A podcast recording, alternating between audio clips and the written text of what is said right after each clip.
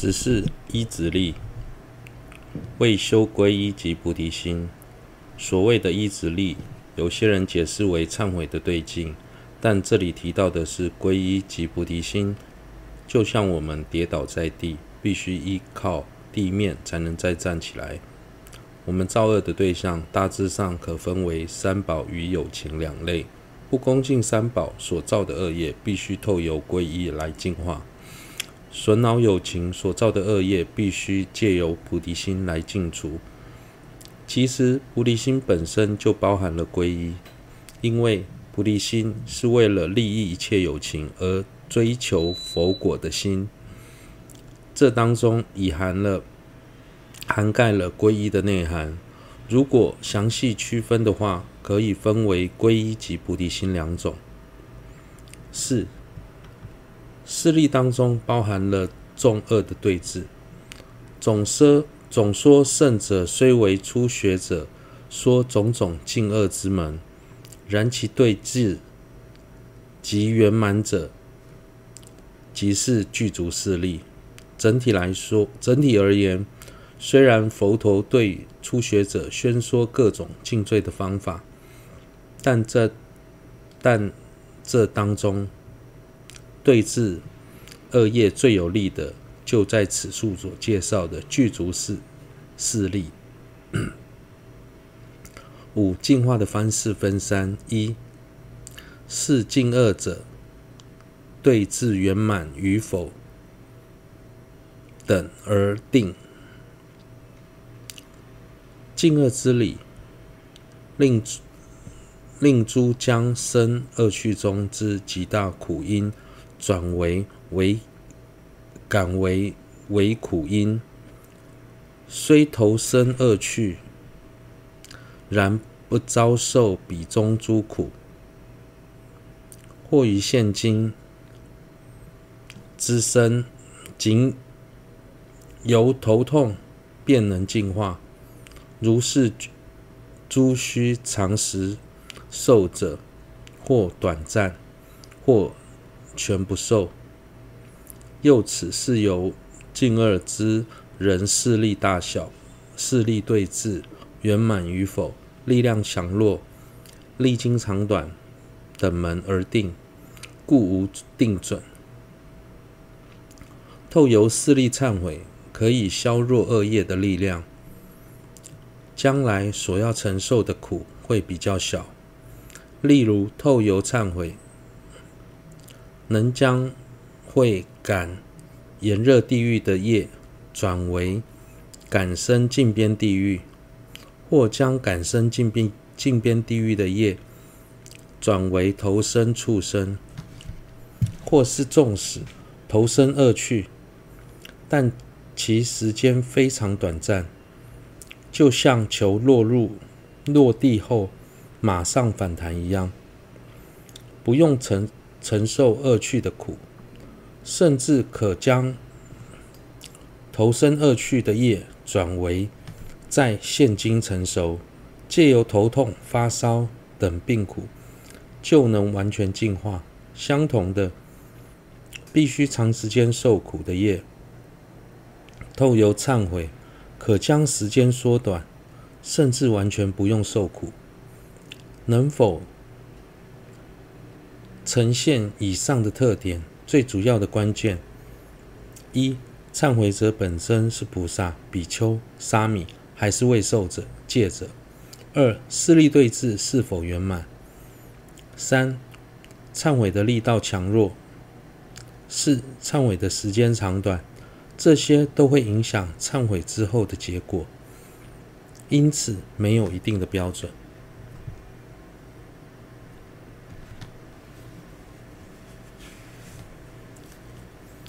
过去有位精通佛法的比丘，因为犯了他圣罪而被赶出寺院。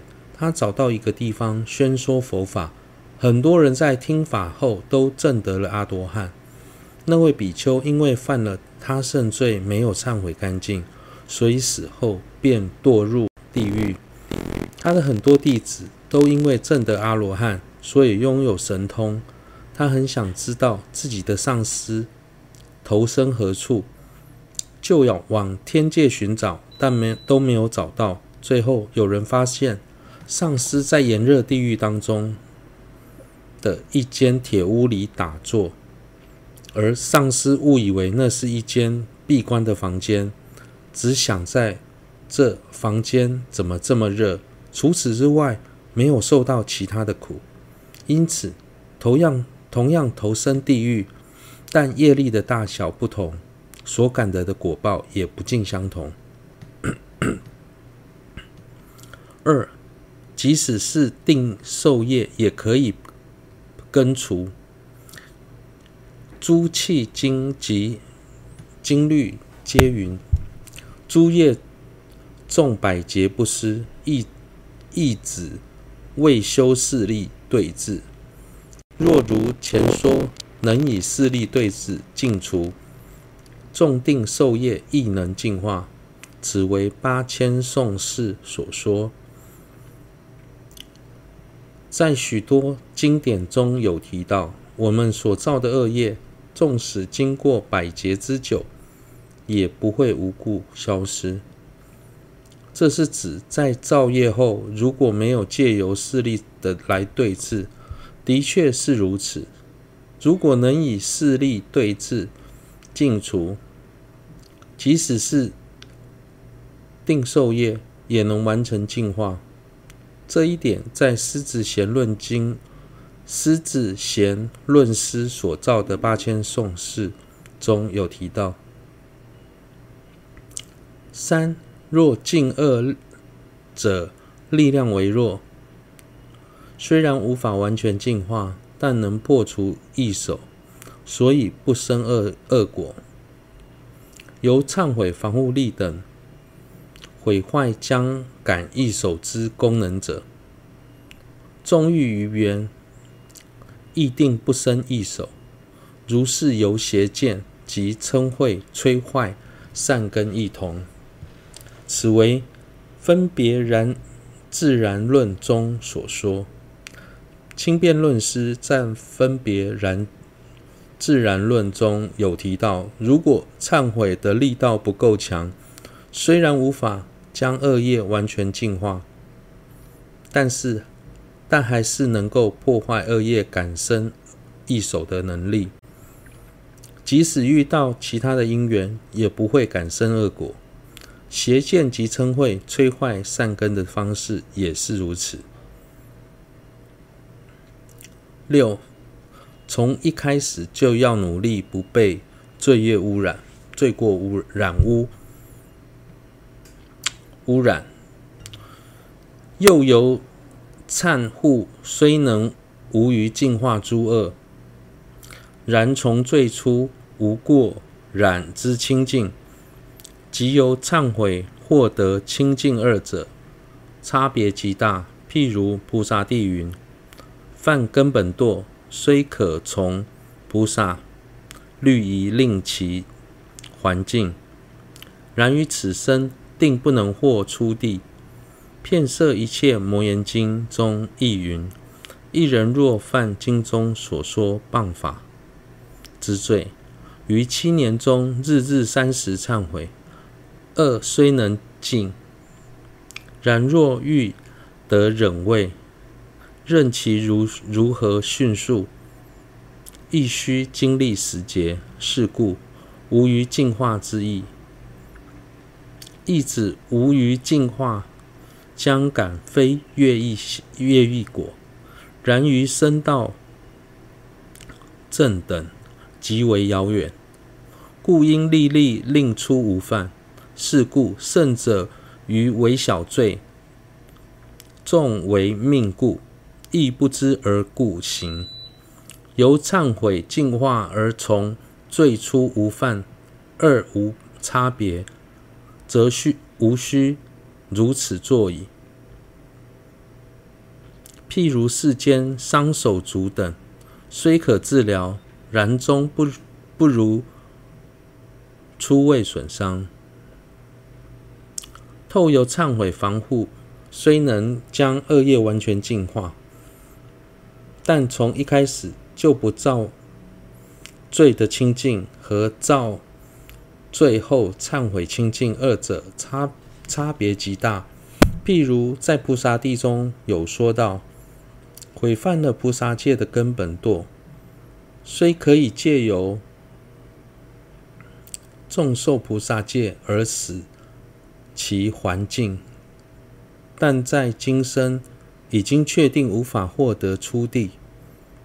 遍摄一切摩严经中也说，如果有人犯下经中所说的任何一个谤法之罪，在七年内每天花三个阶三个时段来忏悔，虽然能够净化所造的恶业，但如果想证得加行道的忍位，不论再怎么快，都要经过十劫之久才能证得。因此，净化恶业是指净化将来感生非乐意果，但仍会大大延缓升起